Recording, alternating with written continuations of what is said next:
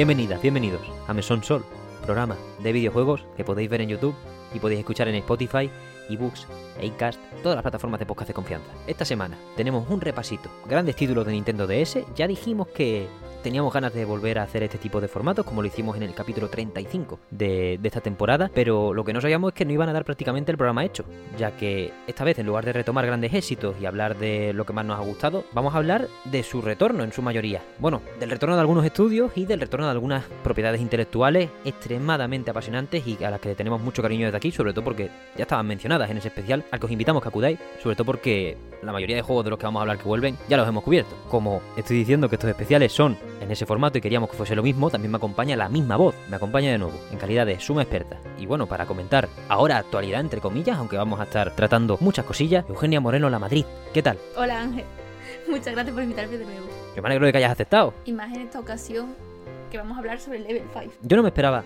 Quiero decir, vamos a tener un poquito de lecciones de historia, vamos a arrancar rápidamente. Level 5 Vision ha sido la conferencia dirigida o conducida, mejor dicho, por el mismísimo CEO de la compañía y prolífico creativo Akihiro Hino, que nos ha presentado juegos que ya vimos, por ejemplo, en el Nintendo Direct de hace un mes aproximadamente, pero que nos han dado vistazos en profundidad y muchos detalles. Level 5, después de cesar sus operaciones internacionales allá por 2020, mediados de 2020, pues la gente se temía lo peor, porque nada más que hacía operaciones en Japón, nada más que sacaba juegos de móvil, pues ahora ha vuelto. Y no nos pilla de sorpresa esta conferencia, ni los anuncios de Nintendo prácticamente, porque ya dijo el propio CEO en un comunicado de fin de año que se venían cositas, que podía ser el retorno de Level 5 con uñas y dientes al panorama internacional. Y bueno, de momento han presentado una conferencia no muy extensa, que eso me gusta, media horita, para cinco juegos. No voy a decir poco más porque vamos a ir caso por caso, verdaderamente. Vamos en orden. Y aquí te pregunto directamente, Eugenia, ¿qué te parece Decapolis, el intento de resolución de misterios, de resolución de asesinatos de Level 5, más allá de Profesor Layton? Aunque no tiene nada que ver, ¿eh? yo lo digo porque al final son los mismos. ¿Qué te parece en este aspecto? A mí me ha gustado, ¿vale? ¿Te ha gustado? Vale, vale. Puede ser un poco controversial mi opinión, pero me ha gustado. Pero mmm, lo que más me ha llamado la atención es el concepto de que quieren meterse en una investigación que es propia del metaverso. Eso es lo que me ha gustado, ¿vale? Porque he dicho, uy, eh, es verdad que a lo mejor el, meta el, metaverso ahora mismo ha caído un poquito, pero sí mmm, que planteen los ciberataques que se puedan surgir y que haya policías que vayan a investigar en ese mundo virtual, me ha parecido innovador, por así decirlo, ¿vale? Eso es lo que ha, me ha llamado la atención. Ya está. Lo, lo demás mm, está bien. Sí, yo, no había ni pensado en el metaverso, porque es una palabra a la que yo le tengo un poco de tirria, un poco no, bastante. Pero vaya, sí, sí, sí, el concepto del juego básicamente es que tenemos un cuerpo de policías especiales que yo no acabo de entender si este chico es un detective y se mete por la fuerza a investigar por su cuenta o si ingresa en la policía porque le han pedido que entre. Es algo así, es un poco, de momento la historia no acabo de entrar del todo, pero lo importante es eso, se ha cometido un crimen y podemos resolverlo. Primero, por el mundo real, por supuesto, interrogando y reconstruyendo la escena pues, de la manera más rudimentaria y realista, pero también nos podemos meter en una copia digital de nuestro mundo, escala 1-1, para poder incluso retroceder en el tiempo, bueno, reconstruir la escena con pruebas de cámaras de vídeo, pues llegar a distintas conclusiones y esa es la herramienta por la que vamos a estar resolviendo cosas. En lugar de interrogatorios muy exhaustivos o recopilación de pruebas de cositas que se deje el ladrón, que imagino que también habrá porque habla mucho de que la, la investigación es dual, no se va solo al mundo digital, pero va a vivir mucho de eso, la reconstrucción de escenas un poco. Mira, ahora que me, he puesto a pensar sobre él y hablar de, ello, me ha recordado un poco a Quantum Break, que es un juego que no tiene nada que ver, de los creadores del control,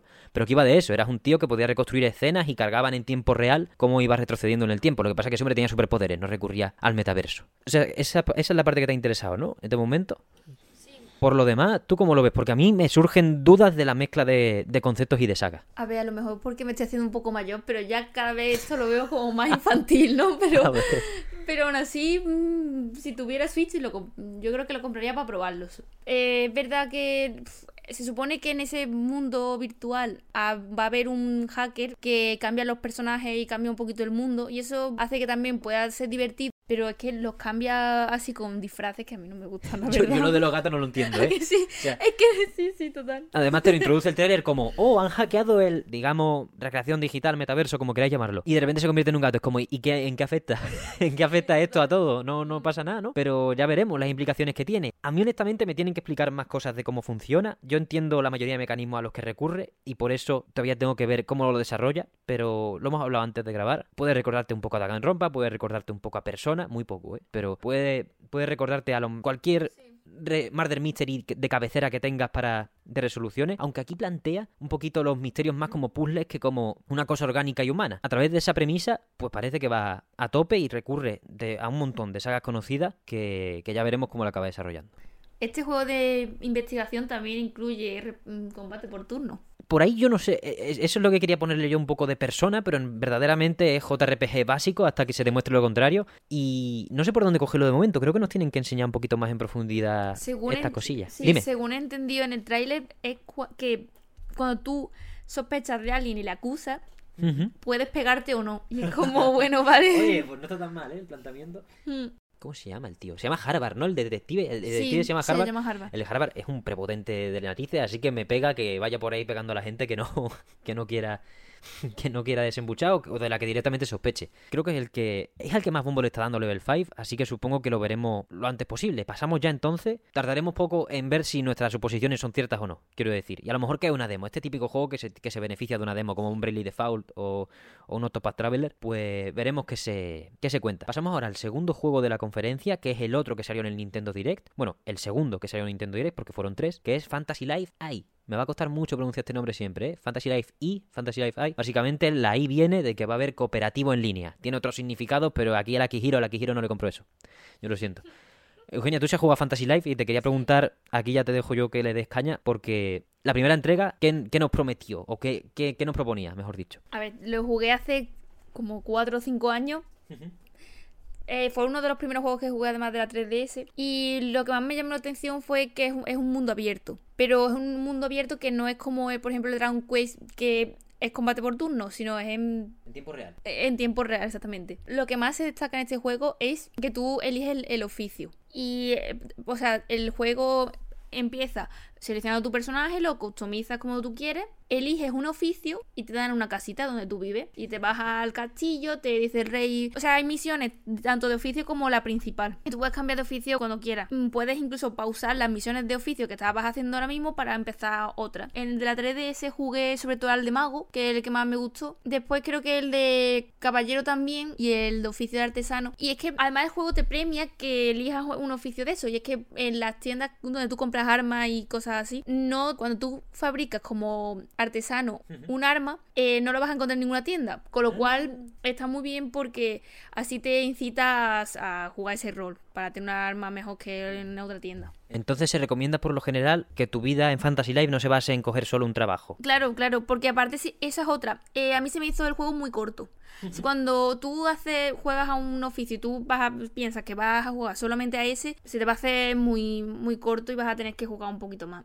o sea, va a demasterizar todas las clases que te propone, ¿no? Sí, es, es difícil, pero difícil. sí, porque mm, hay niveles en eso, ¿vale? Entonces, tú vas, es- el nivel se aumenta en todo lo, entonces, mm, si por ejemplo tú ahora decides eh, subir el mago 100%, vas, cuando empieces con, con, por ejemplo, como, una, como artesano, vas a empezar desde ese 100%, los niveles, Ah, entonces como que cada vez el nivel va a ser más alto y no, no, no vas a empezar, por empezar como artesano no vas a empezar en el nivel 1. De acuerdo. O sea, va escalando y si como priorices algo te va a sancionar que luego cuando empieces como novato en otras cosas, pues va a ser mucho más complicado, Claro, ¿no? claro, exactamente. Por ejemplo, por ejemplo se, mm, poco a poco te va ampliando el mapa, no mucho, pero y si, por ejemplo, has has empezado como caballero en nivel 1, es que mm, te- el dragón que con el que te enfrentes te va a matar. Entonces, lo recomendable, sobre todo por, por viabilidad directamente, es que gestiones todos los roles. Sí, eso sería, vez, un, ¿no? Mm. sí, sería un buen método. La verdad que yo no lo hice así. No, normal, porque si no te lo explican es complicado. Aquí, aquí en la conferencia, creo que lo dice el Akihiro, recomendamos que se, disfruten todas las vidas. Y es como, bueno, yo pensé que eso era simplemente probarlas un poquito, pero si tiene ese, ese nivel de macrogestión, pues puede ser muy interesante, ¿no? Acabar equilibrándolo. Oye, y no, no había fijado yo, tú que ya he visto el tráiler, pero no había fijado lo del tiempo real. Es bastante, bastante dinámico. Pasé los monigotes estos que son, que son cabezones relativamente... Tú no te esperas que se muevan, que empiecen a rodar y a esquivar fuego de dragón. Bastante. Eso fue muy divertido porque tienes además, al menos de la 3DS, yo creo que aquí también, el nivel de estamina y el nivel de, de energía. Por, por lo que hemos visto y por lo que tú me has explicado, sobre todo por lo que tú me has explicado, porque yo no sabía de qué iba la primera entrega. Es más o menos el mismo juego, mejorado gráficamente, y que han metido el aliciente del cooperativo, que seguro que es súper interesante. Luego hay otras cosas como la terraformación, que eso lo han cogido del New Horizon y han dicho de puta madre. No tengo ni Sí. que, no tengo ni que pensar. Pero poco más en realidad. El resto está más o menos incluido en tu definición del primer Fantasy Life. Así que, sabiendo que te gustó, yo creo que podemos estar contentos, ¿no? Con este, podemos ir más de cabeza. Es más sobre Sí. seguro. Pues hay ganitas, hay ganitas. Este, este sí me apetece, fí- fíjate que Además, eh, es muy colorido, me recuerda un poco a My Sims, pero vamos, eso ya es porque Flashbacks de Vietnam de, de la Nintendo DS, que hacía un montón que no juego yo un My Sims. A mí me da cosa el, el- me da cosa la historia, porque por ejemplo el del Fantasy, en el Fantasy Live de la 3DS la historia tampoco era, a ver, estaba bien, era, era que estaban cayendo unos meteoritos en el cielo o algo así, pero tampoco me acuerdo bien. Y claro, en este ahora de la chica que mm, viaja en el tiempo, no sé cómo estará. Sí, lo- lo presentan de soslayo, ¿eh? No, no- de momento, no sé si es que se lo quieren guardar, pero de momento no quieren que te fijes mucho. Sí, quizá, quizá a lo mejor no es lo importante en todo el juego. Yo creo que el, el cambiar de oficio, que sea un mundo abierto en el que te pega en tiempo real, yo creo que es el fuerte, yo diría. Y puedes decorar tu casa. Ah, claro, no, eso por, eso por supuesto. Eso por supuesto, porque al final, si estás farmeando trato y matando dragones, de algo te tiene que servir. Pues después de Fantasy Life, hubo un pequeño. Una, vamos, sorpresa, porque es una licencia que solo estaba en Japón, si no recuerdo mal, por cómo la han definido. Megaton Musashi, un juego de construir tu propio robot y de pegarte en combates a saco, también en tiempo real. Bastante dinámico, la verdad que en lo, en lo que nos enseñan, se ve mucha gente pegándose a la vez. No, no soy experto en Megaton Musashi, creo que hay un modo 3x3 también. Así que simplemente os decimos que el remaster se va a lanzar, porque decían que era un nuevo proyecto de Megaton Musashi, pero luego nos han contado que simplemente es el remaster de uno de los que han salido, o no sé si el primero, y que va a incluir DLCs de. DLCs no, añadidos gratuitos de grandes series animes de robots, pero de las antiguas, ¿eh? O sea, estamos hablando de Mazinger Z y gente aún más veterana. O sea, yo estoy leyendo aquí nombres que digo, la Virgen. O sea, aquí no vais a ver al Gundam que, que me gustaría ver a mí, ¿eh? Estaba un poquito diciendo, vale, el juego no sé de qué va, pero si me metes un. ¿Cómo es? El RX78, creo que es el modelo original de Gundam, pues a lo mejor me caliento o algo así. O un poco de Code Geass también, que está saliendo ahora en los juegos de mechas mucho. Pero vaya, os dejamos ahí la noticia de que están desarrollándolo y que va a tener crossplay entre Nintendo Switch, PlayStation 4 y 5 y Steam, por lo que parece que apuestan muchísimo por el cooperativo. Megaton Musashi Wired se llama la versión final. Pero bueno, ya veremos lo que nos propone en cuanto a sistema de combate. No hay ningún detalle al respecto, ni siquiera fecha. Así que este tipo de anuncio en el mesón, vamos, lo, metemos hoy porque está dentro de la conferencia que queremos cubrir. Pero normalmente me lo salto. Porque si no tienes fecha, ni tienes demo, ni tienes nada, está, está, está feo, ¿no? que me lo presente. Pero en fin, e- esa es una actitud que ha tenido Level 5 en esta conferencia. Lo de decir de sacar el juego entre 2023 y 2024 me parece un poco vago. Pero vaya, que haya ellos. Si, si han decidido que este es el momento de presentar las cosas, después de esperar tanto tiempo, yo imagino que es porque algo, algo tienen entre manos y las cosas llegarán relativamente antes de lo que esperamos los más pesimistas en este en cuanto a fechas siempre, ¿no? Quiero ser optimista con este, Eugenia, porque el siguiente es el tercero que se presentó en el Nintendo Direct con un teaser que dices tú, vale, me quedo igual, pero ahora nos han presentado mucho más información en profundidad y yo creo que me ha dado suficiente para estar tranquilo. Profesor Layton, en el nuevo Mundo Vapor es el nombre oficial en español de este juego, ya que también se han comprometido, como dijimos antes, a hacer localizaciones a los idiomas bajo su punto de vista principales. Han presentado el título tanto en inglés como en italiano, como en alemán, como en francés, como en español, japonés y chino simplificado y el otro, el normal. No sé cómo, no sé si es com- no sé si tiene otro nombre, pero chino y chino simplificado, perdón. Echa de menos el portugués y el, el- el sueco que te dije y todo eso. El sueco quizá no, pero el portugués sí, porque Brasil es una, una Ah, región bueno, grande. tú también me lo dijiste, el árabe, ¿no? Y el árabe. Seguro que acaban cayendo porque al final Mm. eh, esto es solo una primera intención, que no quieren pillarse los dedos y vaya, presentan lo básico. Mm. Es que me ha hecho mucha gracia lo del World Wild y después es todo- solamente eso, ¿sabes? Me ha hecho gracia. Sí, europeo y japonés. Vaya, Sí. europeo y no entero. Ni, ni siquiera ruso tampoco. Es en que fin. eso. Sí, final. es, es lo que menos se despacha. A ver, lo que menos se despacha en la época de esta gente, porque Mm. eh, hay que recordar que el profesor Layton lleva sin hacer acto de presencia desde 3DS. En realidad, mucha gente lo echa de menos desde DS porque se fumó los de 3DS, pasó de ellos. Entonces, en, esa, en esos tiempos sí era más normal que los juegos estuviesen localizados, incluso con voces. Entonces, el esfuerzo se tiene que mostrar contundente. Al final, cuando salga el juego mundialmente, me imagino que este sí tendrá lanzamiento mundial, como lo saquen antes en Japón, va a ser un poco de revuelo ya en estos tiempos, pero ya veremos. Vamos a preguntar, quiero, quiero ir ya, antes de. Ya hemos hablado de los idiomas, quiero ir ya, Eugenia, a preguntarte como experta, porque yo al final soy fan de Layton, pero. O al primero, ya te lo dije, yo fuera máscara. ¿Qué te parece esto que nos han enseñado? Es decir, que mm, estaba siendo bastante dura con lo que es el aspecto visual del juego. Pero estábamos, eh, claro, después de ver los anteriores que nos han presentado, quizás, quizás pueda ser que esto esté bien. He visto sobre todo el, no sé si para aquellos que hayan visto el tráiler, el profesor Layton es el muñeco en 3D, pero después como, como que en el fondo se ve el- lo que es el paisaje, se ve bastante bien. Eso, eso como, eh, ¿cómo se llama? Eso también tiene los nuevos. Esto es todo cel- Exactamente, tiene los, nuevos, los nuevos animes tienen ese efecto también. No se ve feo, ¿eh? Ya estoy pensando que estaba mejor de lo que esperaba. A ver, libra por libra, tú pones los trailers juntos y no hablo del gameplay ya, porque obviamente el teaser que hemos tenido de Profesor Layton no es gameplay, por supuesto eso hay que cogerlo con pinza, siempre, ya veremos qué presentación nos dan del juego. Pero, si cogemos las cinemáticas del Degapolis, los mejores momentos técnicamente de Fantasy Life E, pues se ve que Level 5 está metiendo lo- los billetes en un sitio. Sí. Porque al final esta es su franquicia que ha vendido más de 18 millones de copias mundialmente. El resto ni están ni se le esperan en ese tipo de cifras. Bien que hacen, bien que hacen, que no nos decepcionen. Hombre, yo espero que sí, yo espero que identifiquen bien dónde se tienen que poner los esfuerzos, no como cuando sacaron seis animes de cada juego que tenía. Eso hablaremos más tarde porque hemos hecho nuestras pedazos de investigación y tenemos que comentarlos con todos ustedes. Pr- Primero, si quieres, planteamos el marco del juego este, Por ¿de acuerdo? bien. El... Me, me ha interesado bastante que, a ver, a veces hay inquietudes porque si no enseñan el juego, la gente como que se mosquea o dice, a ver dónde está el juego. Pero le han dedicado bastante a hablar de, del marco de, de esta cuarta entrega, entre comillas, de una continuidad extraña, porque es un año después del futuro perdido. Cuando Luke y el profesor Layton, esto no son spoilers porque, vaya, el juego de que es de 2013. Y tampoco pasa nada, o sea, no, no es una cosa que... mm, Sí, tampoco es fundamental, no muere nadie. Exactamente. Simplemente Luke y Layton se separan. Sí. Y creíamos que era el adiós definitivo, y de hecho hasta hace poco lo era, hasta esta conferencia lo era, pero en el profesor Layton ni el nuevo mundo a vapor ha pasado justo un año y Luke le escribe una carta. Profesor, ayuda. Socorro. Tengo miedo de Estados Unidos, no quiero... Ya ves que está en Estados Unidos también. que vaya mundo. ¿eh? Es verdad, eso me pareció muy interesante. Bueno, no es interesante, mm, también me dio miedo. Es que el profesor Layton, a mí al menos cuando yo lo jugaba, una cosa muy característica era que estaba situado en Londres y todo era muy clásico y ahora va a estar en Estados Unidos. No sé, y la música estoy segura de que va a ser, debería ser un poquito diferentes. Es, es eso, un cambio a la que no sea tan clásico. Sí, es un poco, no voy a decir steampunk, pero sí. Sí. Sí, es así. O sea, Luke viene en un puto mecha, con válvulas y, y vapores y palancas. O sea, es Sí. muy steampunk al final. Eh, se ve ya mayorcito. Sí, es un poco revolución industrial en el profesor Layton. Vaya, aunque fue en Inglaterra, Es que totalmente, Pero- esa es una cosa que también planteé. claro, se van a Estados Unidos, pero fue en Inglaterra, pero se van a. Estados Unidos, no pasa nada. O sea, en el, pro- en el mundo profesor Layton puede pasar cualquier cosa. Habrá gente que incluso diga, guau, se van por fin a Estados Unidos. Es como, bueno, como no pasa todo en Estados Unidos, manín.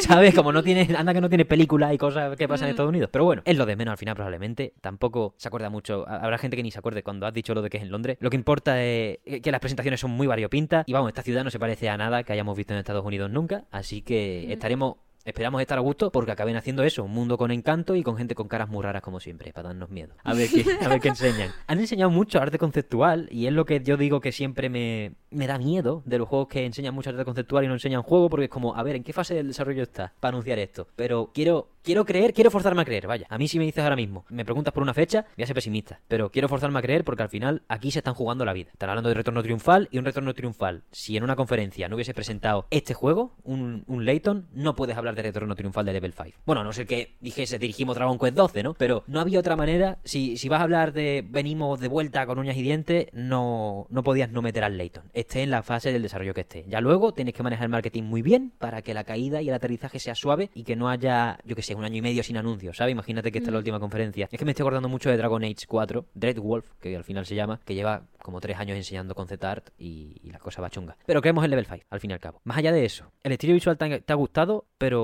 yo antes te he escuchado tus opiniones controversiales contra Luke.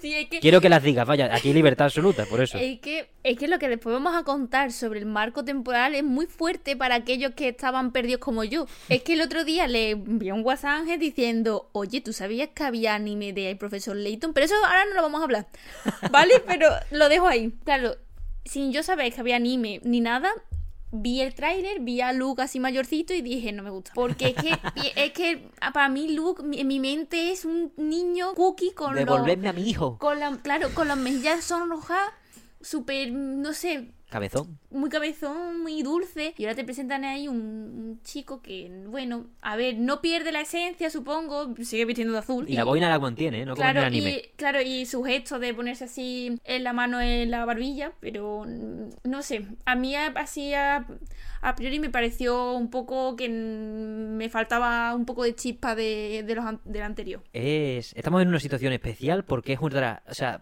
podríamos hablar de secuela, pero podemos hablar de intercuela extraña porque yo creo que sí es el momento ya de, si quieres, con tu permiso, Eugenia. Explicamos ya la línea temporal de Sí. Profesor Layton. Básicamente, agarrarse conmigo, porque yo también, a lo mejor me equivoco, ¿eh? Pero voy a, voy a decirlo en orden de lanzamiento, no en orden de cronología. ¿Vale? Porque si no, esto es como Star Wars. Se ve 4, 5, 6, 1, 2 y 3. No se ve 1, 2 y 3, 4, 5, 6. Eso, Exactamente. eso es así. Pues se lanzó la Villa Misteriosa, boom, pelotazo. Se lanzó el segundo, ¿cómo se llama? Socorro. El de la caja, La caja de Pandora, la, la caja de Pandora, se lanzó el tercero, el futuro perdido, y ahí partimos ya. Ahí ponéis ya una raya. Si estáis apuntándolo, ahí, ahí tenéis que poner una línea horizontal. Vertical, Totalmente. perdón. De tss, aquí había un pare. Porque Luke y Leighton se separan, y aunque luego haya como seis juegos más, en ningún momento vamos a experimentar lo que ocurre después. Es ahora, con el mundo a vapor, que sabremos qué pasa. Esperemos que no les pasen a, a- estos chiquillos. Es que va- van a un sitio, tiene, tienen como muchos mecanismos y, y en el arte conceptual hay máquinas muy peligrosas. No sé por qué. No sé por Bueno, qué ya después sabremos que cosas. siguen vivos, ¿eh? También, eso es verdad. Después del futuro perdido, pues si tú tenías intención de cerrar una historia, pero has vendido mucho, ¿qué sueles hacer? Pues como Star Wars, precuela, a tomar por saco. La cuarta entrega de Nintendo DS y las dos primeras de 3DS, si no recuerdo mal, son la trilogía precuela en el que el profesor Layton tiene otro ayudante antes de fichar al Luke. Aquí la historia se desarrolla básicamente. En la primera entrega ya tenemos al chaval y vamos a vivir, pues, imaginamos, su crecimiento hasta que lo acaba fichando porque la otra chiquilla se irá, no lo sé. No lo he jugado. Aquí ya te pido tu opinión acerca de... ¿En 3DS tú lo has dado bastante? Te pregunto antes de... Sí, lo, lo he, lo he jugado. Lo que pasa es que no me, no me parecieron tan impactantes y además que recuerdo que la- las historias no estaban mal, pero tampoco eran, tampoco llegaban tanto como los de la DS. Claro, no, o sea que ya, ya sabemos por convenio, se suele decir que Layton tiene cuatro juegos, Sí. porque al final se desinfló, se desinfló la marca, salieron en móvil, intentaron retomar con la hija del, del profesor. Después de esta trilogía precuela, vienen los... Volvemos con la hija del profesor, que también tiene un juego en Nintendo Switch, si no recuerdo mal, que también salió para móvil. No, pero es el mismo, es el mismo de la 3DS. ¿Ah, el mismo de 3DS? Ah, vale, perdón. Qué vago, macho. Eh, Sí. Vaya, que decreció mucho el entusiasmo por Layton, sobre todo también por el ingenio de los puzzles. Eh, Mucha gente estaba diciendo que quizá habían fallado en ese aspecto. Eran, era, no, eran absurdos. Eran muy absurdos, de verdad. Era un- para un niño chico. Vale, pues a partir de ahí han hablado mucho también de quiénes hacen los puzzles ahora, porque claro, la gente estaría diciendo, a ver, sí, vuelve Layton, pero ¿va a volver también el mamón que hacía los puzzles de las otras entregas? Porque entonces no compro. Y nos han hablado de que los que hacen los puzzles son Quiznock, que es una marca, un grupo especializado en Japón que hace puzzles y acertijos, sí, para, revistas, para periódicos, para juegos, quiero decir, que están especializados en hacer puzzles. No, programan, quiero decir, esta gente va a diseñarlos esto y le va a decir a los programadores, tú ya lo implementas como te salga de las narices. Entonces, pues imaginamos que es como lo más artesano lo que puedes ir cuando quieres hacer un Layton, ¿no? Es decir, vale, pues es como si nosotros preguntamos al que hace los crucigramas en un periódico, oye, necesitamos hacer un juego de Sudoku o de cosas. No necesitamos que programe, necesitamos que diseñe. Pues lo mismo han hecho, yo creo que es la mejor decisión, vaya. Si ya se ha cortado esa vena creativa en cuanto a hacer puzzles, aunque no sé de dónde venían en las primeras entregas, pues mejor pregunta a la otra persona, externaliza y, y acude a la gente que sabe. Pues ya está, si quieres lo que tú quieras decir de Layton ya para cerrar, o algún tema que quieras desarrollar que se me haya ido la pinza, le, le damos caña, que tampoco quiero yo ponerle payas al campo en este aspecto. Ah, no hemos hablado del anime. Es verdad, el anime. ¿Qué hemos descubierto del anime? Y es que como ya dije, creo que dije en el anterior programa en el que estuve, el de la 3DS, el, de- el juego de la hija, lo que ocurre es que está investigando mm, por qué su padre se fue, desapareció, por lo visto. Es verdad. Y claro, en el juego, en el juego tú, tú juegas y esto lo digo tal cual, no se habla nada. Bueno, el caso es que haciendo nuestras investigaciones resulta que eh, en el anime hay un arco que se llama el arco de, Sí, de las reliquias o algo de la rica de la piedra o algo así.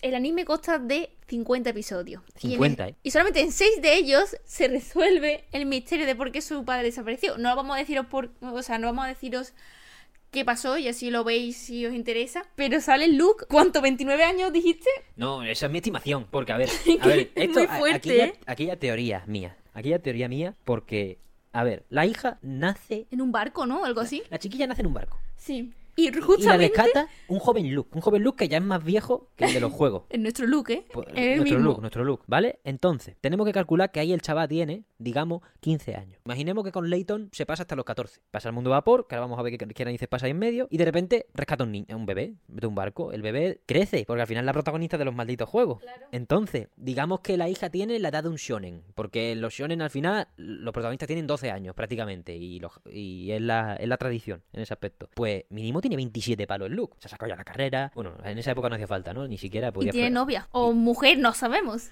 Sí, tiene, y, y tendrá pareja, quiero decir. Qué salto, ¿no?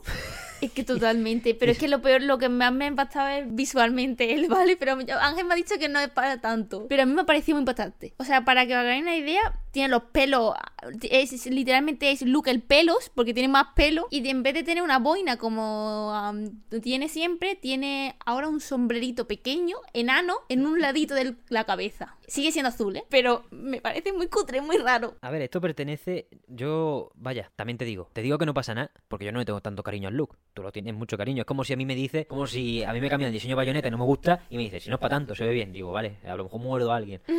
entiendo, entiendo tu. Entiendo tu enfado, porque al final tampoco es el mejor diseño del universo. Pero también te digo, optimismo. Vamos a ser optimistas con este juego y con esta franquicia, porque al final, ese anime pertenece a una. a una saga de level 5 que acabó en casi quiebra o en ostracismo absoluto hacia el mercado japonés, por lo que todo, todo eso que hay, hay reboot. Quiero decir, a lo mejor después del mundo a vapor, venda lo que venda, bueno, si vende bien, mejor dicho, pues vemos otra cosa totalmente distinta del futuro de Leighton y el bebé lo recoge en vez de en un barco en una carroza y al final se conserva la boina. Que también se le ve tanto pelo porque se quita la boina, porque vaya, la, cabeza que tiene es para tener pelo, ¿eh? ¿Tú crees? ¿No? La cabeza que tiene para tener pelo. Porque si no, el, sea, el chaval no puede tener alopecia con, con 11 años. Entonces, no sé, vaya. Eso, que el anime, aunque sea lo siguiente en la continuidad, si nos ponemos en plan cronológico, puede que sea una fase que nunca volvamos a ver adaptada, en el sentido de que vamos a fragmentar totalmente la línea temporal. Porque este juego tiene que ser el, el buque insignia de Level 5. Y ningún anime de 50 capítulos en los que al final cuentan solo 6 puede intervenir en el futuro de un estudio al final, que es de los más grandes de. Ha, llegado a ser de los más grandes de Japón y, en cuanto a prestigio lo sigue siendo. Aunque Yokai, aunque sacase un montón de Yokai Watch que vendiese menos de la cuenta. El Inazuma Eleven nuevo, que también deberíamos, bueno, vamos a hablar rápidamente, se ha atrasado muchos años de seguido. O sea, iba, creo que tenía fecha de salida 2018 en su día, así que vamos, vamos a tardar bastante en verlo de nuevo. Pero vaya, todo eso pertenece, quieren hacer parecer que pertenece al pasado, así que por ello esperamos que también en Layton se peguen, le peguen un buen remozado para que no, para que no le pongan sombrerito. Ahora sí, Juenia, más cosas de Layton que tengamos, ya sí que lo tenemos todo, ¿no? O alguna cosa. Bueno, me alegro de que te haya reconciliado con el estilo, después de ver el, los presupuestos del resto del juego, porque al final yo creo que es un salto relativamente coherente. Básicamente, a lo Guilty, como te he dicho antes, a lo Guilty Gear, que antes tenía su pixelar perfecto, pues pasas del shading para representar ese estilo anime, entre, entre comillas, y... Vamos, esperemos que salga bien. Yo es que como vengo del Hi-Fi Rush, que es el mejor juego de la historia, pues confío en todo lo que tenga el shading. El último punto del día para Level 5 fue Inazuma Eleven Victory Road. El único juego de todos estos que lleva anunciado muchísimos años. Como hemos dicho antes, se prometió para 2018 en su día, si no recuerdo mal. Creo que era uno de los juegos que estaba en la lista de salida para Switch. O sea, Imagínate, ahora tiene 6 años la pobre consola. Nos han mostrado en profundidad. Este sí nos lo han mostrado en profundidad. Gameplay, mecánica, todo el elenco de personajes. Ahora mantiene mantiene el núcleo del juego. Es que yo no sé cómo era Nintendo DS. Los partidos estos cómo son. Porque yo... Sí, era, eh, era muy, muy parecido, ¿eh? Era así, ¿no? era así, ha mantenido el mm. estilo. Vale. Que yo recuerdo que jugaba al FIFA en la DS. es de las pocas eh, creo que es la plataforma en la que más he jugado al FIFA. Con los movimientos especiales que te que sacan cinemáticas cuando lo, lo hacen y eso sí. Efectivamente. Pues eso casa bastante con las declaraciones de Hero durante la conferencia, que es que este Victory Road quieren que sea la edición definitiva. Es como su mejor entrega, básicamente. A través de primero un corto animado por el estudio Mapa, archiconocido ya a estas alturas, sé que se ha quedado con todos los animes del mundo porque le da igual explotar a sus trabajadores, pues también tiene cinemáticas para juego. Así que no solo es un arte promocional, aquí sí nos han dicho que las cinemáticas del juego, en plan de narrativa y de historia, las va a llevar Mapa, todas. Esto sí va a pertenecer al, al, juego, no como el Layton que no sabemos si pasará o no. Y vaya, más allá de eso, es lo que hemos dicho, una edición definitiva porque va por, va por las raíces del juego, el concepto, como tú ahora me has confirmado, y es que además va a tener a todos los jugadores de las anteriores entregas. Yo no sé cómo funciona Zuma Eleven, pero ¿cómo narices hay 4.500 jugadores para recoger ahora en esta entrega? Y son solo los retros. Quiero decir, este juego te dice, tenemos nuestros jugadores y aparte 4.500 de todas las anteriores entregas. Y es como, por ahí hay una customización sin parangón que, que yo imagino que será una de las cosas más entretenidas del juego. ¿Tú cómo has visto este en cuanto a el mundo abierto, medio bueno, mundo abierto no, el mundo explorable del instituto y todas estas cosas? Me ha, recordado Pokémon Escarlata y Púrpura.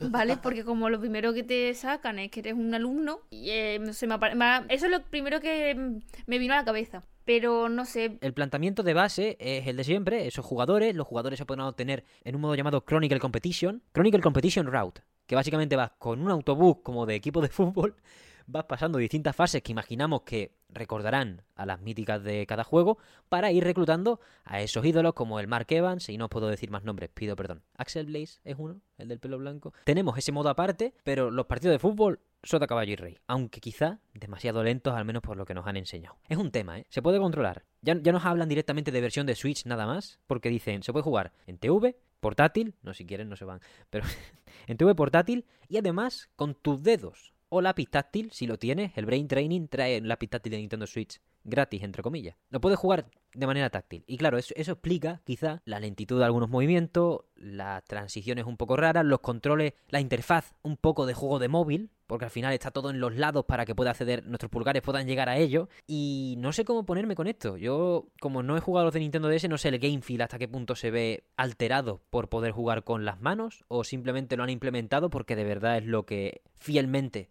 creen que puede hacer que se parezca, porque al final Nintendo DS se jugaba con el lápiz táctil. Yo entiendo que esa es un poco la intención de mantener la filosofía. Pero claro, Nintendo Switch, como ya hablamos en el primer especial que, que grabamos, eso era una pantalla y nada que ver los controles táctiles. Aunque lo tenga Bayonetta 1, por ejemplo, y Bayonetta 2 los tengan, yo no, no estoy dispuesto a pasar por ese aro todavía. Que abandonen el pixel art de las primeras entregas, quizá un movimiento arriesgado. aquí, fíjate, yo estoy de acuerdo en que Layton pasa el cel shading porque es un juego que se vive de cerca, la gente siempre va a estar hablando de, cara, las cinemáticas pueden ser mucho más intrépidas de esa manera, no tienes que contratar un estudio de animación gigante, aunque siga costando mucho esfuerzo animar escenas en, 3D con este tipo de, de fingir que es en 2D, pero Inazuma Eleven, con la perspectiva que tenía y con el estilo de escenarios que, la variedad de escenarios que presentaba, quizá pierde no, no, quiero decir quizá no quiero decir seguro pierde, porque ya veremos cómo se ve al final el juego, pero es de las típicas transformaciones, como tú bien has puesto el ejemplo, Pokémon. Pokémon en diamante y perla. La gente echa mucho de menos ese pixelar, bueno, diamante perla, blanco, blanco negro y tal. Echa de menos ese estilo porque al final la transición al 3D está siendo bastante más abrupta de lo esperado, ya no solo por, por las especificaciones de la Nintendo Switch, sino por los esfuerzos de Game Freak. Porque, a ver, al final, yo qué sé, en la Switch corre el, no voy a decir el Breath of the Wild porque es el tope, pero es que es verdad, ¿eh? ¿Qué, le vamos a hacer? Si se, si se compara con algo bueno, se compara. Sí, sí, sí, pero que hay, yo qué sé, un Xenoblade también se ve mejor que un Pokémon. Y requiere ha requerido de menos años y de un equipo más pequeño, tampoco mucho más pequeño, pero es eso, es Platoon, mm. esas cosas. Tú eres, si Pokémon tiene que estar a esa altura de los first party de Nintendo, pues hombre, que te exija verte como Splatoon un poco peor, no debería ser tan descabellado, sobre, aunque claro, están los ciclos de desarrollo de un año y tal. Pero eso, que Inazuma Eleven lo haga cuando no va a sacar juegos anuales y todo eso, es sorprendente. Además, lo que tú has dicho, que era este directo, eh, visión, como sea, era esperado, era después de mucho tiempo. Hmm. Es una transición que quizá, ya veremos el juego, ¿no? Pero en cuanto a dirección de arte y propuesta, es una propuesta, valga, perdón, que me repita, que se ha quedado un poco en el año en el que tenía que salir, ¿no? 2018 quizás. Pero no, en cuanto a acabado, ¿eh? Luego a lo mejor la build final es mucho más nítida y todo, pero ya hablo directamente de la dirección artística de cancelar el pixel art. Yo no lo, de todas maneras, yo el escenario en el que el personaje cambia no lo veo muy feo, ¿eh? O sea, me parece mejor que otras cosas, pero, pero sí que es verdad el jugabilidad. Sí, es raro, es raro porque es demasiado lento. Quizá para, para las nuevas máquinas, al fin y al cabo, que, que... No sé, no sé, ya veremos cómo se siente al tenerlo en las manos, pero de momento al final la gente va a estar cómoda porque esto es vuelven los clásicos, van a jugarse la Challenge, la, Chronicle Competition Route un montón de veces y, van a estar contentos, así que pues magnífico. Pero claramente, bueno, no voy a decir claramente falta pasta porque al final esta mapa y un montón de cosas, quiero decir, al menos están implicados con la visión. No es algo que hagan por... O sea, puede parecerme a mí ahora, aquí, de, de otra época, pero al menos parece que lo están haciendo de manera concienzuda y que no es porque en ese momento es lo que vende o lo que sea. Pues hasta aquí level 5. Eugenia, cualquier otra cosa que, quieras poner sobre la mesa y ya pasamos ahora sí al último bloque del día, pues todo tuyo. Yo esperaba que sobre todo por el, sobre todo el hecho de que volviera el profesor Leighton, al menos a mí. Eh, estaba viendo las visitas que ha tenido este directo y me ha sorprendido que fueran solamente 214.000. Aquí podemos debatir sobre... ¿Esperaban más? Hmm. A ver, mi principal take, si quieres vamos comparando estadísticas. El tráiler más visto es el de Inazuma Eleven con diferencia. Son 128.000 en inglés y 252.000 en japonés. El de Layton se queda en 125.000 en inglés y 174.000 en japonés. No tiene mucha diferencia, verdaderamente, porque el de Layton es un teaser rápido y el inglés tiene los subtítulos del japonés de lo que dice Luke. Luego los otros sí están más por debajo, pero Creo que Level 5 lo último que debe hacer, me, parece bien, o sea, no, me alegro de que esta conferencia no la vea tanta gente porque lo último que debe hacer Level 5 es otra vez sobrevalorar su impacto. Level 5 es uno de los estudios más importantes de, del principio de siglo en Japón y creo que tienen gente para hacer cosas bien. De hecho, el, el Akihiro es el director de Dragon Quest 8, que le voy a decir yo a mí, hombre. O sea, ya está. Pero que lleguen, que vayan de humildes. Que le den curitas de humildad, que vayan, que siempre, que les enseñen que tienen que enseñar cosas y que el público no está aquí con 5 millones de visitas por el Layton. Aunque luego pueda vender 3 millones de unidades o ese algo, etcétera. No sé tú cómo lo ves, Eugenia. O sea, nada, nada más que añadir. Pues esta presentación nos trajo el resurgir de varias franquicias. Bueno, y una de ellas, Layton, la tratamos en el especial primero que hicimos de Nintendo DS. Y la otra, que hemos dicho que habíamos tratado en su momento, es Ghost Trick. Capcom, Shutakumi, el creador de Ace Attorney y el creador, por supuesto, de Ghost Trick, nos presentaron el mismo día, a las once y media, en lugar de las 12 del mediodía, como fue esta presentación, el port, que ya no se puede llamar port, creo yo, el remaster con buen curro de Ghost Trick. Más o menos por lo que hemos visto, Eugenia, sensaciones primero y ya luego vamos valorando libra por libra los titulares que nos han dado acerca de cómo va a funcionar, fechas. Me parece muy bonito. Estoy de acuerdo, la verdad. Eh, han cuidado mucho... Bueno, al final es eso. Yo tenía inquietud de que quizás hiciesen un por a tomar por saco. Han mantenido la escala de la pantalla, Mm. porque tiene sus columnas a los lados. Por lo demás es un rebozado bastante... Un remozado bastante bueno. Sí, también ponía que habían mejorado el audio, ¿no? O sea, el sonido. Sí, de hecho, eh, las mejoras en la música está a cargo Yasumasa Kitagawa, que es el compositor de las últimas dos entregas de The Greatest Attorney, que, que tiene bastantes temardos. Pues por su parte es el que ha revisado la banda sonora original, no ha hecho, no ha hecho canciones nuevas. Pero sí tienen un buen toque, ¿eh? El Takumi estaba bastante contento, la presentación la hizo él, él mismo, estaba bastante contento con, con lo visto, por lo que... Que no salga solo de boquilla a decir, oh, comprad el juego, juego secuestro. Si pagáis mucho, a lo mejor os sacamos una secuela. No, sino que lo trata como un lanzamiento serio, porque al final esto va de conservación también, solo se puede jugar en Nintendo DS, pues me alegra bastante, la verdad, me, me le pilla más ganas. Sí, es un juego muy chulo. Y me ha gustado estéticamente porque, eh, por ejemplo, para mí el remaster que hicieron del de ese Attorney no me gustó mucho. Pero este, este es verdad que era diferente. Este no era tan pixelado. O sea, era se veían los píxeles, pero, pero se podía apreciar que no, no era un... No querían hacer un pixelar, sino que se veían los píxeles y ya está. Pero, pero aquí lo hace, yo lo veo muy bien, la verdad. Sí, han refinado la di- dirección artística y la han adaptado a estos tiempos para simplemente... Su visión era hacer esta estética en su momento, pero no era posible por las capacidades de la tecnología. Está muy bien, está muy bien. Además, los bordes, eh, como no hay segunda pantalla, lo que había en la segunda pantalla, que creo era esto, si no me, no me equivoco, el tiempo- cuánto tiempo quedaban para tu, bueno, tu muerte, no sé qué, lo han puesto en los bordes, está gracioso.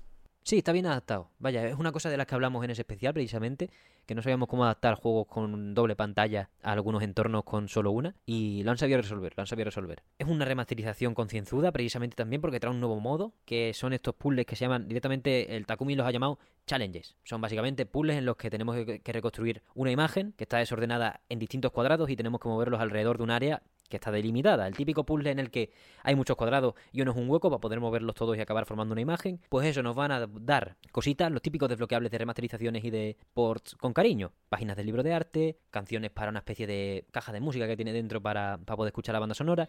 Es un juego que es un lanzamiento muy bien gestionado, al fin y al cabo. Yo creo que no sé cuánto vendió el original, imaginamos que poco porque si no había tenido continuidad, pero es una oportunidad de estos juegos secuestro que no es tan secuestro, es una cosa que disfrutable porque también eso que he mencionado antes. Hay que conservar, la conservación de los videojuegos es importante y, y esta está hecha con, con cariño. La fecha, se me había olvidado. Si quieres cerramos ya, Eugenia. Le damos lo que tú quieras decir ya de Ghost Trick. ¿Ya hemos acabado? Es que no tengo nada que decir. Ok, pues este era el último lanzamiento que queremos tratar. Y la fecha es, que es lo último que. Como si estuviera presentando yo, ¿sabes? ya se sabe. Pero es el 30 de. es que como, como que lo he dejado para lo último, como si estuviese vendiendo el juego.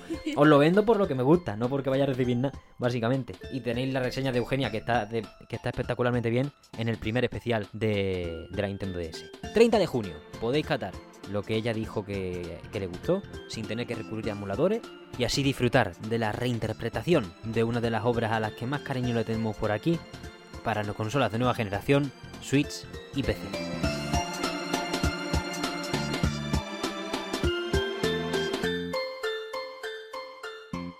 Pasamos ahora al último bloque del día. Tenemos videojuegos y además lo vamos a hacer de momento en solitario porque ya he despachado Eugenia que se estaba haciendo bastante tarde por aquí que habíamos quedado a grabar. El juego de la semana, como ya habréis visto porque tenéis acceso al título y a la miniatura de este programa, es Drone to Life, uno de los juegos de mi infancia que vamos a atacar desde todas las aristas posibles para no caer en wow, como me encanta. Eso es así, eso por supuestísimo, pero es un juego que tiene bastante cola, sobre todo porque sus secuelas y la historia de los estudios y editoras implicadas es bastante no extraña, pero sí digna quizá de seguir y de dejar registrada, ya que no es una franquicia Drone to Life extremadamente conocida, ni extremadamente jugada, ni añorada por la gente, básicamente. Drone to Life se basa en una premisa muy interesante para definir el marco en el que tú intervendrás a través de tus trazados y aparte también resoluciones o recorrido navegación a través de distintos niveles de plataformas. En primer lugar, se dirigirán a quien juega nuestros habitantes del pueblo Raposa, que son los conejitos que nos acompañarán, como creador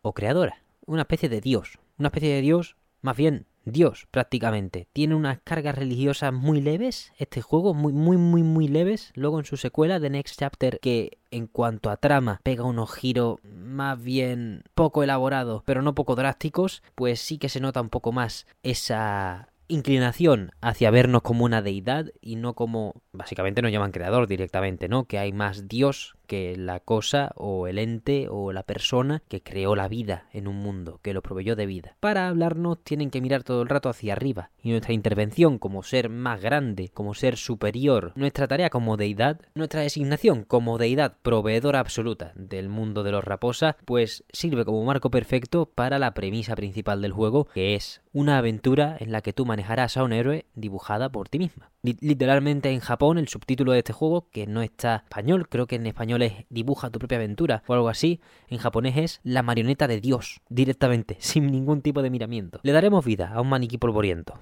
dentro de la sala en la que solía estar el libro de la vida, para que sea nuestro Adalid dentro de un mundo en el que parece que no podemos intervenir de manera directa, pero eso se cae rápidamente. Necesitaremos un Adalid porque al final necesitaremos un medio por el que comunicarnos con el resto de personas. Ciertos límites que nos pone Drone to Life 1 se acaban rompiendo en la secuela que no recomiendo, honestamente, primero, ni a una audiencia infantil, aunque ponga creo que es Peggy 7, ni tampoco a una audiencia que no esté preparada para eso. Giros drásticos, fuera de lugar quizá, y un final terrible, un final terrible. Drone to Life 1 tiene un final cerrado, no voy a ponerme a explicar detalles, pero tiene un final cerrado en el que se ve mucho más acertado al estudio Fifth Cell, que por cierto está bajo la tutela de THQ antes de que quebrase en este lanzamiento. Y vaya, en general, libra por libra, Drone to Life 1 puede que sea una experiencia más simple, puede que sea una experiencia que falle más, que se note más la inexperiencia del estudio, ya que antes de este juego solo hacían juegos para móviles concha de estos de pantalla, quiero decir, ni, siquiera smartphone, porque en esa época creo que no existían todavía, ni tablets ni nada. Su aventura hacia Nintendo DS fue empezar con Drone to Life, luego pues son archiconocidos por Scribblenauts, Logs Quest no es tan conocido, pero sí tiene mucha apreciación por los fans y por las personas que lo jugaron. Y vaya, son un estudio que tuvieron su época dorada, por decirlo de alguna manera, o su mayor número de lanzamientos con esta consola a doble pantalla. Drone to Life, el primer capítulo, tendrá un bucle jugable muy sencillo. A la vez que han desaparecido páginas del libro de la vida, también han desaparecido habitantes del pueblo Raposa, ya que al desaparecer estas páginas, la creatividad se fue y la oscuridad del mundo llegó a las puertas de la aldea y eso hizo que muchos se fuesen buscando otro lugar en el que estar, ya que luego aprenderemos en la secuela que este mundo es mucho más amplio, no va solo de la aldea. Dicho esto, ninguno de nuestros queridos raposa vecinos llegó muy lejos ya que la oscuridad los consumió y fueron encerrados en los distintos niveles que recorreremos. El bucle jugable se basará en meternos en los mundos más clásicos de señalizados por nivel 1-1 en plan Super Mario. Vamos a ir vamos a ir resolviendo distintos niveles de plataformas en los que tendremos como objetivo no solo llegar al otro como siempre, sino que tendremos que rescatar a tres habitantes del pueblo Raposa, creo que en cada nivel, y cuatro fragmentos del libro de la vida, para poder completar páginas y así poder hacer más creaciones. Le daremos forma al mundo, le devolveremos lo que perdió tras ser conquistados por la oscuridad que aquello poder por nuestra ausencia, porque se nos atribuye como una entidad creadora, ha estado desde el origen de los tiempos para este pueblo por probablemente esos son bastantes años, bastantes eras, porque hay gente muy mayor dentro de este dentro de este pueblo. Aunque nosotros los conozcamos desde hace unas horas, nos conquistarán por lo que nos hablan, ya que la segunda parte de este bucle jugable es interactuar directamente e recolocar en el pueblo a las personas que acabamos de rescatar. Tenemos a Isaac, que es el vendedor de la tienda, tenemos a un policía que se llama Grillo, está gracioso, una copia de Indiana Jones, un montón de personajes bastante entrañables que al final son diálogos, la mayoría inocente, bueno, el 99% inocente, destinados a un humor ligero que no se sienta tampoco facilón y estúpido, sino que simplemente es un sitio en el que pasarlo bien. La aldea Raposa es, una, es un lugar tranquilo y queremos que vuelva a serlo del todo al erradicar de la faz de la Tierra, pues toda la oscuridad que nos está consumiendo. Este bucle se verá fácilmente alimentado porque cada persona, cada raposa que venga de vuelta, o cada raposa que sabemos mejor dicho, pues tenía un empleo. Imagínate, pues hay un chef, tienes que construirle de nuevo el restaurante y eso toca dibujar. Hay un granjero, el granjero Brown, tienes que volver a dibujar la cosecha porque había sido la granja absorbida por la oscuridad. Siempre dentro de esa dinámica de plataformeo, charleta, plataformeo, charleta, hay intervalos de dibujar, conseguir coleccionables, no solo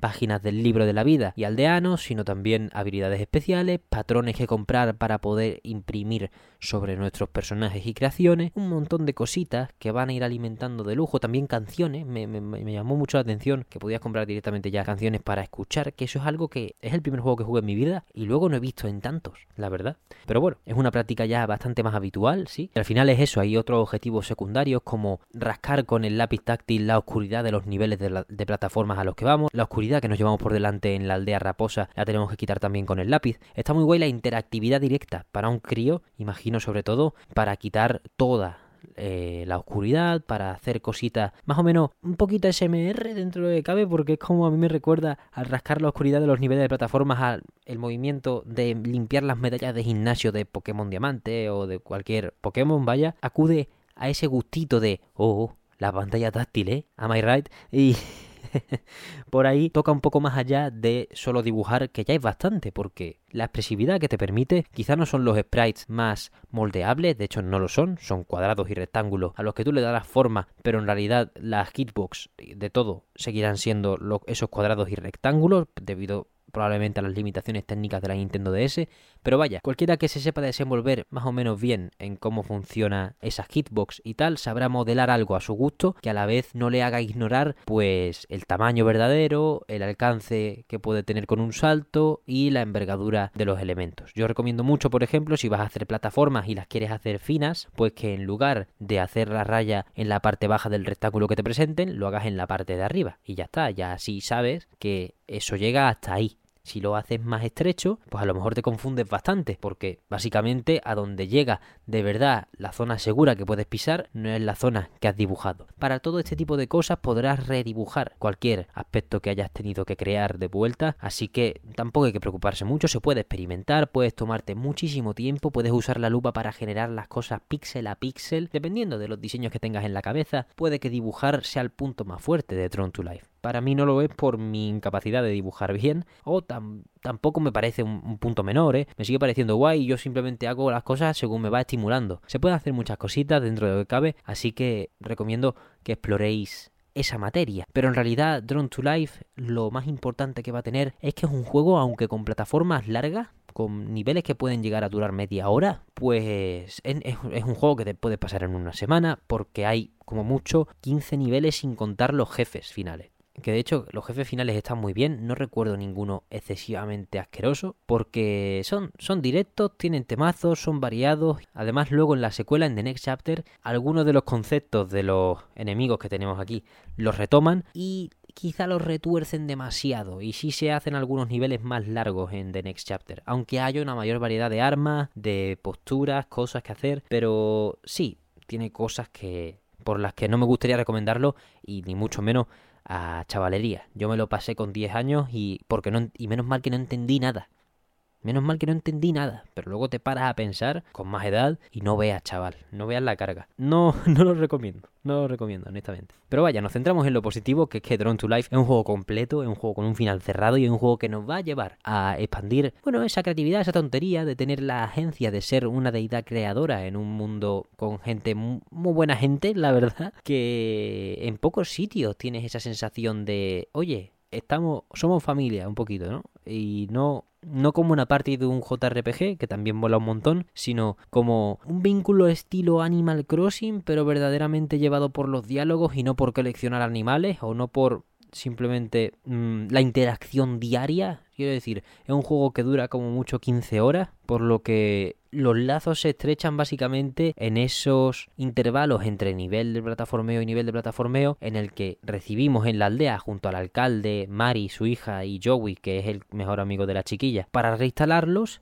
y les preguntamos, oye, pero tú qué necesitas? Ay, Dios mío, que la oscuridad ha absorbido mi comisaría. Ay, Dios mío, que la oscuridad ha absorbido mi restaurante, mi escenario, mi castillo. ¿Qué está pasando? Creador, por favor. O no, bueno, le hablan directamente a tu paladín, a la Dalit, a quien maneje. Creo que le puedes poner nombre. Y sí, sí, le puedes poner nombre, si no recuerdo mal. Así que le hablan todo el rato a tu a Dalit y al final la capa, la línea entre lo que es tu personaje y, y, tú mismo pues acaba diluyéndose como en cualquier videojuego en el que el personaje pues habla poco y comete muchas acciones pero le hablan muy directamente. Para ello ayuda mucho que lo raposa o la perspectiva, ¿no? La perspectiva del juego directamente te hace sentirte como un dios o como una deidad, una algo así porque es, es desde arriba. Entonces los personajes cuando hablan, la, los sprites, tanto de tu Adalid, los habitantes de Pueblo Raposa, pues están puestos en vertical, o sea, más, más, que en vertical, perdón, están puestos de frente, de frente. Entonces parece, en cierto modo, que te están hablando hacia, ti y miran hacia arriba todo el rato cuando se dirigen al creador. Por ello, se genera ese ambiente de que tú eres el facilitador de las cosas. Y todos están siempre muy contentos de que les hagas un cartel en un restaurante y un cartel de todo. Porque al final es muy importante al estar orientado para niños y eso es algo que hacen más en la primera parte que en la segunda. En la segunda ya se lo callan un poco más por algún motivo. Cuentan con que estás acostumbrado a que elogien tus dibujos. Pues está muy bien que en Drone to Life original, cada vez que dibujas, le sale un solecito al lado a, a la persona a la que le has hecho el cartel del, restaurante, se pone a bailar al que le has descubierto el escenario, eh, se alegra mucho y te da las gracias, lo frescas que parecen los nuevos cultivos que has hecho el granjero, ese tipo de cosas. Decirle a una niña, a un niño que está en esa fase de dibujar por dibujar, escribir por escribir, crear por crear, que es lo más bonito que hay, lo más inocente, pues decirle aunque sea a través de un videojuego, lo bien que lo hace, lo bien que dibuja, porque al final es su espíritu el que está volcando en este a través de este lápiz táctil, pues está muy bien. También, por supuesto, da lugar a situaciones graciosas si, te lo tomas a guasa y ni siquiera dibujas o dibujas algo que debería estar censurado, pero como no hay ningún tipo de detector de formas no debidas, pues lo puedes hacer. Eso, eso es algo que no debería haber dicho. Pero bueno, intenta hacer las cosas bien, no me seáis marrano, ¿vale? Eh, al menos, si sois marrano, no me lo digáis. Y básicamente, para no entrar en muchos spoilers, ya que me parece una historia bastante sólida para la edad a la que estamos dedicando este juego, y no porque a los críos haya que darle cosas inocentes y estúpidas, no, no, no. Yo creo que esta historia es muy bonita por los distintos puntos de vista de todos los aldeanos, y por qué conflicto, y por qué hay presiones, y porque Mari, por ejemplo, la hija del alcalde, es, es el prácticamente el personaje protagonista, verdaderamente. Nosotros nosotros como deidad creadora no pintamos un carajo en la historia, eh, simplemente facilitamos el flujo de la misma a través de nuestra Dalit y de, bueno, seguir dibujando, básicamente. Disfrutaréis mucho del villano principal también, creo yo. No es malo por ser malo, comparte sus frustraciones, son frustraciones muy fáciles de entender por la chavalería, por una chiquilla, por un chiquillo, pero al mismo tiempo llevan a cabo, mm, tienen sus consecuencias maduras, tienen su, no maduras, pero sí eh, lo suficientemente complejas para ser disfrutadas por cualquier tipo de público.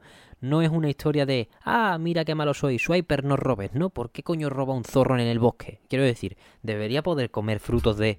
Perdón, ese no es el tema.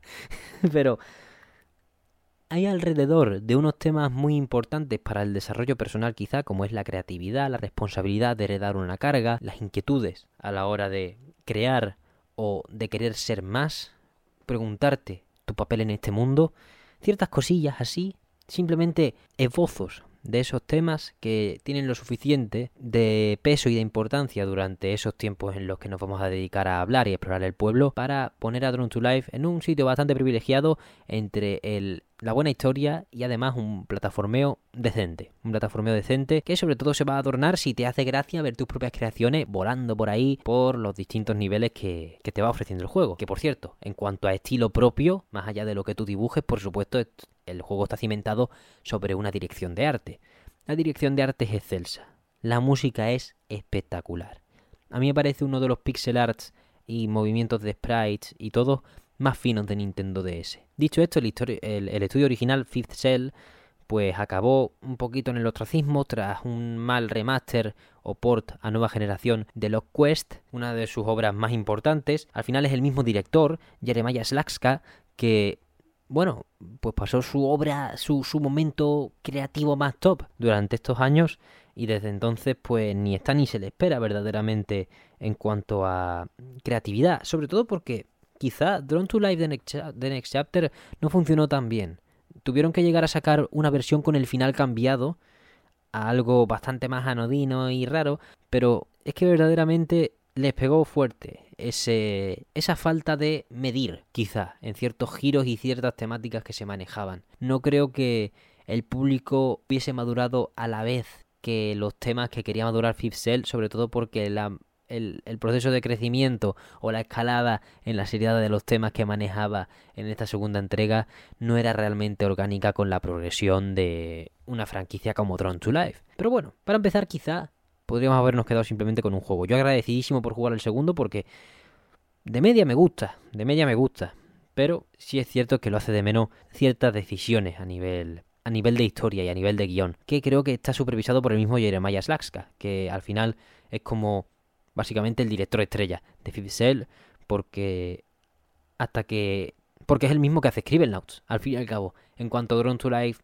se estampa, imagino, o en cuanto lo quieren, no quieren continuar con la historia, creen que lo que han hecho con la segunda entrega es un buen final, pues este hombre se inventa Notes. Dicho esto, al final sí acabaremos viendo una continuación de Drone to Life, Drone to Life Two Realms, desarrollado por Digital Continue y editado por 505 Games, que compró los derechos, imaginamos que a THQ Nordic después de su restauración.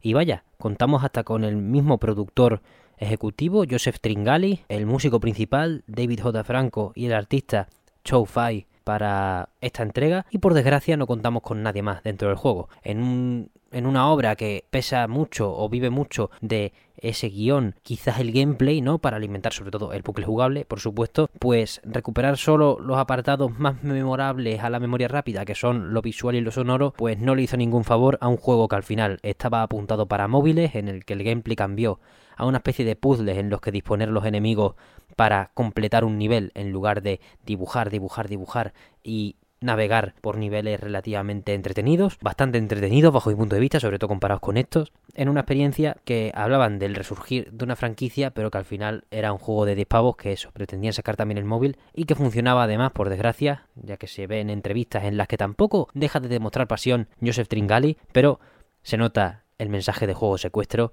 el cual pues fracasó bastante, por desgracia. Pero bueno, Drone to Life es un juego que de verdad creo que os merecerá la pena y experimentarlo, sobre todo en una Nintendo DS. Y también os recomiendo en una Nintendo 2DS, porque como tiene el joystick este extraño, pues podrás correr en diagonal de manera mucho más fácil y es un movimiento que contempla el videojuego, no está en modo control estanque. Así que lo recomendamos también por ahí. Disfrutas de la música, disfrutas del apartado artístico, de las conversaciones, de las palabras en voz alta que dicen de vez en cuando los personajes. Jugar es extraño, de vez en cuando sueltan un, no, no, es un berrido, es una expresión muy mona y todo os hará sentiros como en casa. Y al final, si dibujáis por la gracieta o dibujáis por el gusto, más o menos vais a encontrar igual de cómoda. Creo que es una experiencia bastante bonita, básicamente. Así que nada, creo que hasta aquí el programa de esta semana. Muchísimas gracias por llegar hasta el final del mismo y le agradezco Eugenia su presencia para el primer bloque porque me ha parecido sus aportaciones extremadamente, extremadamente valiosas. Nos podéis ver en YouTube y nos podéis escuchar en Spotify, eBooks, Acast, todas las plataformas de referencia, Amazon Music, Apple Podcast, todas, todas. Si hay un sitio en el que haya un podcast, probablemente si buscas Meson Sol nos encuentres. Cualquier comentario acerca de lo que os ha parecido lo de Level 5, ¿creéis de verdad en su retorno poderoso? ¿Os gusta Decapolis? ¿Qué juego creéis que llegará antes de este estudio? Drone to Life, ¿lo habéis jugado? Ya sería extraño, no conozco a nadie que haya jugado este juego. Pero bueno, sí que hay gente en internet, ¿no? Por supuesto, eso es fácil de encontrar. Pero cara a cara y que se haya dirigido a mí, no conozco a nadie. Así que cualquier comentario a tener más grande valor y lo podéis lanzar a través de cualquiera de las vías oficiales. Estamos en TikTok, Twitter, Instagram, los comentarios de ebooks, los comentarios de YouTube, en todas partes donde queráis acudir a nuestra presencia, que tengáis una consulta, un halago, un insulto, una sugerencia, pues todo es extremadamente bienvenido y también si queréis acompañarlo de un poquito de Bill Metal, pues os recomendamos que en lugar de las plataformas ya dichas, os paséis por nuestro coffee que tenemos abierto, coffee.com barra mesonsol para acercaros a la hucha. Y solo me queda agradecerle a Eugenia su presencia imprescindible y valiosísima en el programa de hoy y la compañía de todos ustedes una semana más, extremadamente necesaria y por la que me encuentro sumamente agradecido. Muchísimas gracias por todo, una vez más, y nos vemos la semana que viene.